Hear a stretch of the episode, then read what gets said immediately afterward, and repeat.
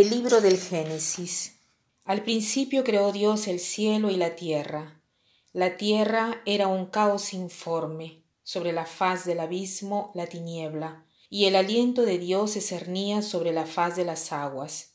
Y dijo Dios, que exista la luz, y la luz existió. Y vio Dios que la luz era buena, y separó Dios la luz de la tiniebla. Llamó Dios a la luz día, y a la tiniebla noche.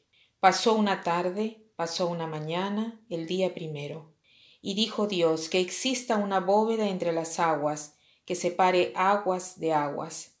E hizo Dios una bóveda y separó las aguas de debajo de la bóveda de las aguas, de encima de la bóveda. Y así fue. Llamó Dios a la bóveda cielo. Pasó una tarde, pasó una noche, el día segundo.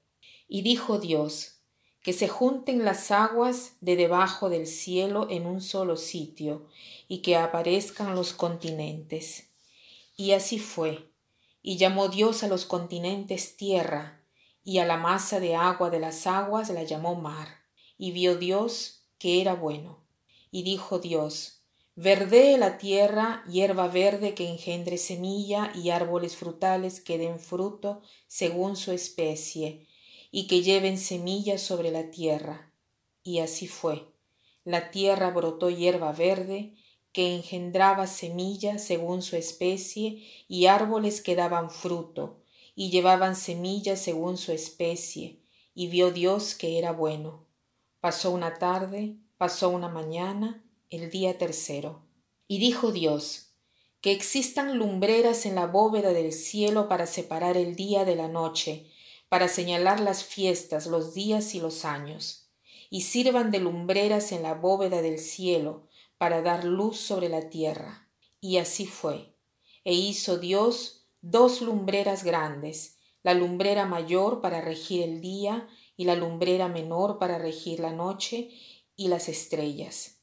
Y las puso Dios en la bóveda del cielo para dar luz sobre la tierra, para regir el día y la noche, para separar la luz de la tiniebla, y vio Dios que era bueno.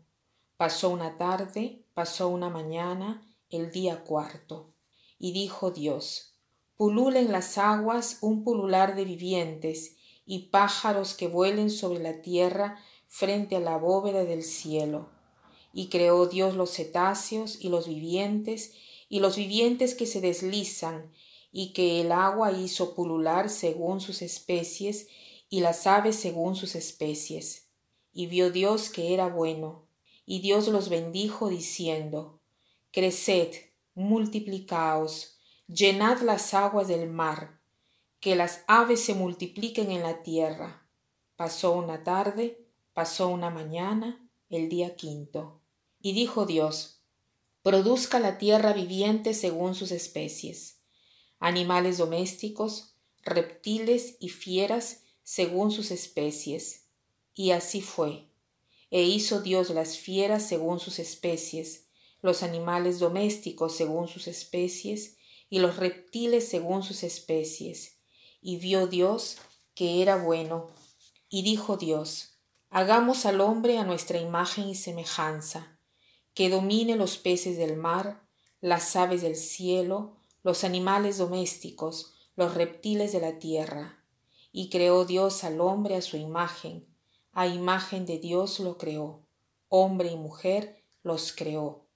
Y los bendijo Dios y les dijo, Creced y multiplicaos, llenad la tierra y sometedla, dominad los peces del mar, las aves del cielo, los vivientes que se mueven sobre la tierra. Y dijo Dios, Mirad, os entrego todas las hierbas que engendran las semillas sobre la faz de la tierra, y todos los árboles frutales que engendran semilla os servirán de alimento, y a todas las fieras de la tierra, a todas las aves del cielo, a todos los reptiles de la tierra, a todo ser que respira, la hierba verde le servirá de alimento.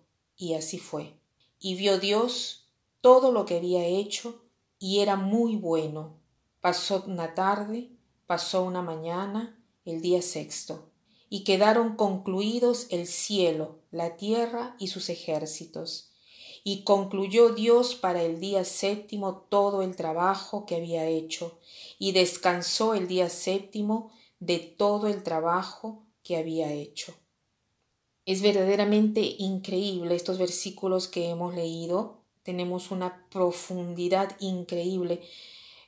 Son ríos de tinta los que se han utilizado para comentar estos versículos que tienen eh, implicaciones profundísimas. Se podría hablar tanto de este pasaje, pero la cosa eh, que de todo esto nos sorprende es que hemos sido hechos a imagen y semejanza de Dios.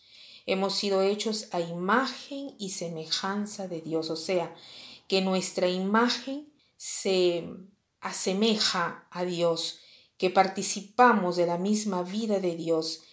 Es una cosa para profundizarla, se requiere toda una vida para hacerla.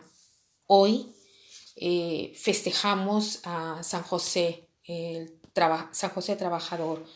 Eh, Pío XII en 1955 instituyó esta fiesta.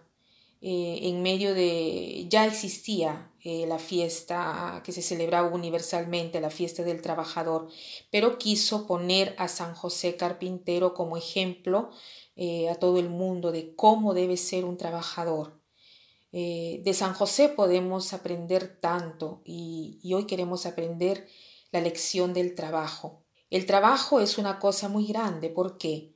Porque tiene esta característica para el hombre, que no sirve solo para ganar el pan de cada día, no sirve solo para poder hacer algo durante el día.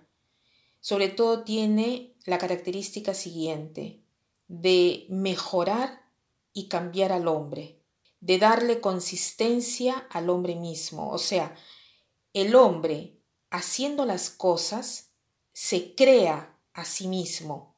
Es esta la grandeza del hombre.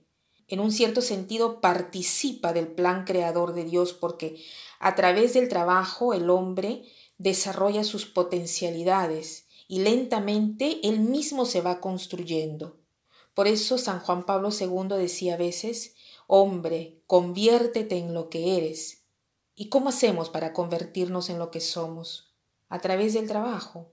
A través del trabajo nosotros nos afirmamos a nosotros mismos y, y, nos mejoramos a nosotros mismos. El trabajo implica poner a prueba todas nuestras capacidades, ya sea de conocimientos y, de amor. Y en esto es en que nosotros nos parecemos, nos eh, asemejamos, somos la imagen de Dios porque llevamos la imagen de Dios sellada en nosotros, porque participamos en la capacidad, a la capacidad que tiene Dios de conocer y de amar.